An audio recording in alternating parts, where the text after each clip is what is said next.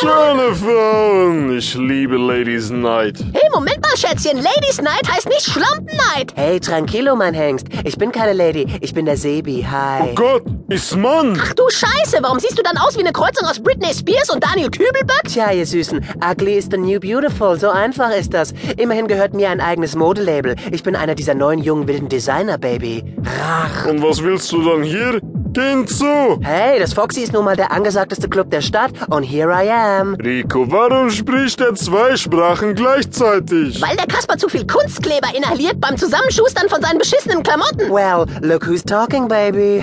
Die scheiß Klamotten tragt ja wohl eindeutig ihr. Was? Dich mach ich alle, du... Bist du lebensmüde? Nein, ich weiß einfach, was fashionable ist und was nicht. Und euer Styling ist wow, way beyond. Echt? Ja, die Ledermäntel, die Cowboystiefel, die Sonnenbrillen. Oh, That's so 90s. Was äh, müssten wir anziehen, damit wir sind in Trend? Oh, change of mind, hä?